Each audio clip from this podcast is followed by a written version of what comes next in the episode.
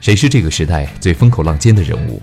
每天聆听爱问人物，爱问为你而问。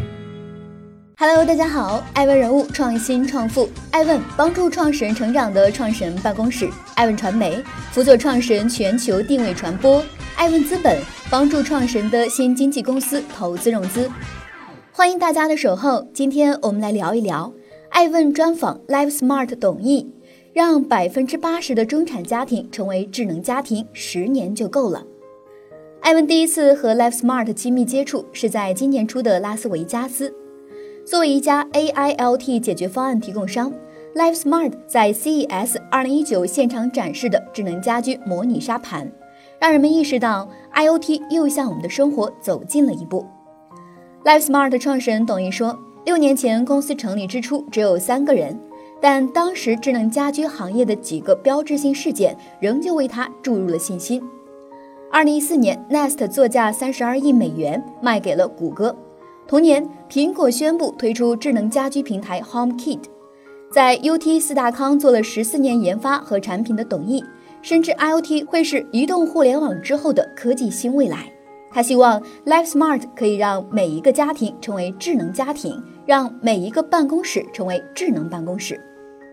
选定了赛道，董毅带着 Life Smart 团队开始了狂奔。二零一四年研发出传感器、智能开关等一代智能硬件产品。二零一五年推出改变空间色彩的智能灯泡和智能灯带组合。二零一六年成为阿里巴巴智能会议解决方案的唯一供应商。二零一七年完成智能生态建设，建立 Live Smart 开发者平台和智能语音生态系统。二零一八年，在德国和英国实现规模性交付。进入二零一九年，Life Smart 已服务了国内超过一百个智慧地产社区，同时在全球超过四十五个国家和地区落地智慧地产业务。董毅向我们透露，目前 Life Smart 可联网的终端数量已经超过了三百万，今年的营收将超两亿。据 Strategy Analyst 最新发布的研究报告。二零一八年全球智能家居市场预测指出，二零一八年全球智能家居设备、系统和服务的消费者支出总额将接近九百六十亿美元，并将在未来五年以百分之十的年复合年增长率增长。预计二零二三年支出总额达到一千五百五十亿美元。如此清晰的赛道，如此巨大的市场，该如何实现软硬件一体化的创新？爱问独家专访 Life Smart 创始人董毅，听听他的独门秘术。欢迎继续聆听《守候爱问人物创新创富》，追踪热点动态，挖掘创富故事。爱问每日人物带您探索商业新知。大厂为什么做不好 IoT？爱问道：纵观整个智能家居行业，Life Smart 最大的优势在哪？董毅答道：Life Smart 选择的路径和其他厂商不太一样。我们比较像苹果，我提供软件、硬件和生态一体化解决方案，大多数厂商只提供平台，然后去连接不同的硬件在上面，更像安卓。所以，Life Smart 最大的优势是用户体验，特别是在智能家庭、数字家庭业务发展的早期，单纯靠生态去连接硬件，无法提供非常完整的用户体验。我们注意到，Life Smart 自成立之初就开始研发自己的一套物联网通信协议 （COSS 协议），这是很多初创企业都不太敢尝试的。一是工作量巨大，二是担心不具备竞争力。Life Smart 为什么会选择自主研发 COSS 协议？相比于市面上已有的协议，首先是覆盖好，比如一个二百五十平方米的公寓，我们用信息网络就可以完全覆盖。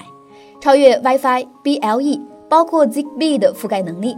其次，安全性更高。黑客在对协议层进行攻击时，需要参考代码。自主研发的协议会使安全性得到更好的保障。也正因为具备这两个优势，我们才可以更好的保护用户体验。您频频提到用户体验，目前用户对 Life Smart 满意度最高的是什么？第一点，产品设计非常好。外观、UI、交互，我们一整套设计的风格和体验是非常打动用户的。另外一点是产品的可靠性和稳定性，因为我们团队有很多的技术积累，使得我们能够提供非常多的差异化产品。比如说，一个智能开关产品，我们通过自己的技术研发，在里面加装了电池，大概可以支持五到七年的电量，大大提升了产品的稳定性。如果大厂认为这个事情值得做的时候，突然冲进来，Live Smart 的优势还依然存在吗？Live Smart 定位是在 AI 里面偏 IoT 这个方向的，AI 是大厂的阵营，包括谷歌、苹果、阿里、华为、百度都在做。但在 IoT 领域，其实我们并不担心大厂。首先，Live Smart 有先发优势，时间上的优势，更核心的是我们做的 IoT 产品解决方案。大厂往往低估了做 IoT 解决方案的复杂度。一个家庭的范围里面，四五十个设备放在一起，变成一个家庭网络。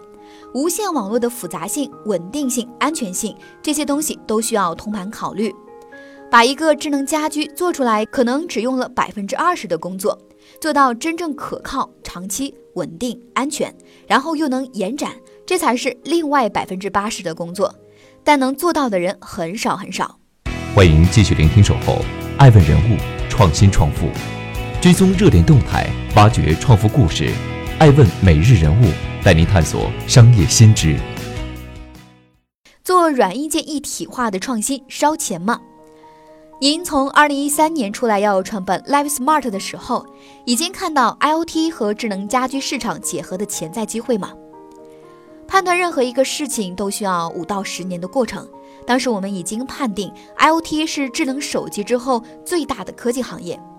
另一方面，我们当时真正思考的问题出发点是商业模式，从消费目的来考虑，有三个不同的细分市场：智能家庭、自动驾驶和可穿戴设备。对自动驾驶来讲，我们可能还没来得及做出来能够打动用户的产品和解决方案，自己就先挂了。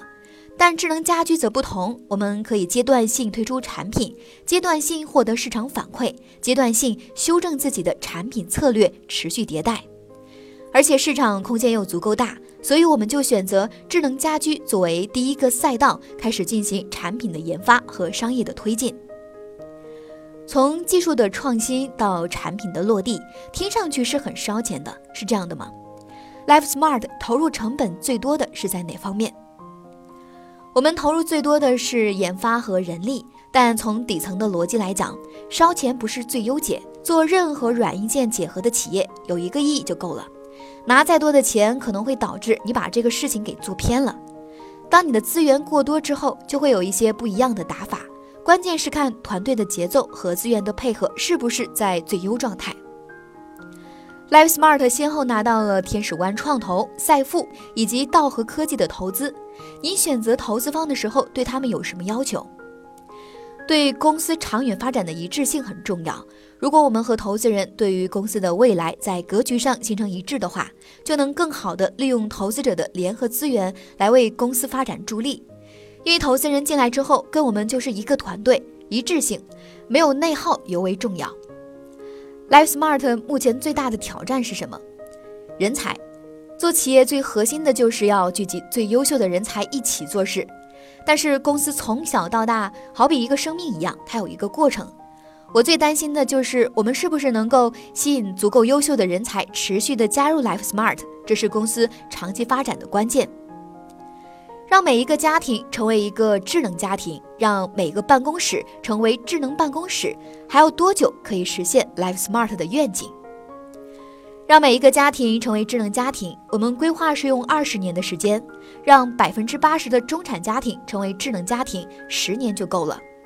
我们的技术现在已经可以让所有的家庭变成数字家庭，但问题是市场的变化需要过程。比如，移动互联网很早就有了。但直到二零一七年才得以真正大规模普及。现在政府也在大力推广未来社区、智慧社区，包括数字化城市的推广。我觉得整个进程可能会加快。欢迎继续聆听《守候爱问人物创新创富》，追踪热点动态，挖掘创富故事。爱问每日人物带您探索商业新知。投资人说：“蒋池华，赛富投资基金合伙人。”二零一五年，赛富领投 Live Smart 的 A 轮融资，主要原因有三点：首先，创始人董毅严谨务实有耐心，理工男的背景加上一点文艺范儿，特别适合 AIoT 行业的创业；智能家居这个产业未来一定会来，但当时时间有些不确定，需要有一些匠心的创始人。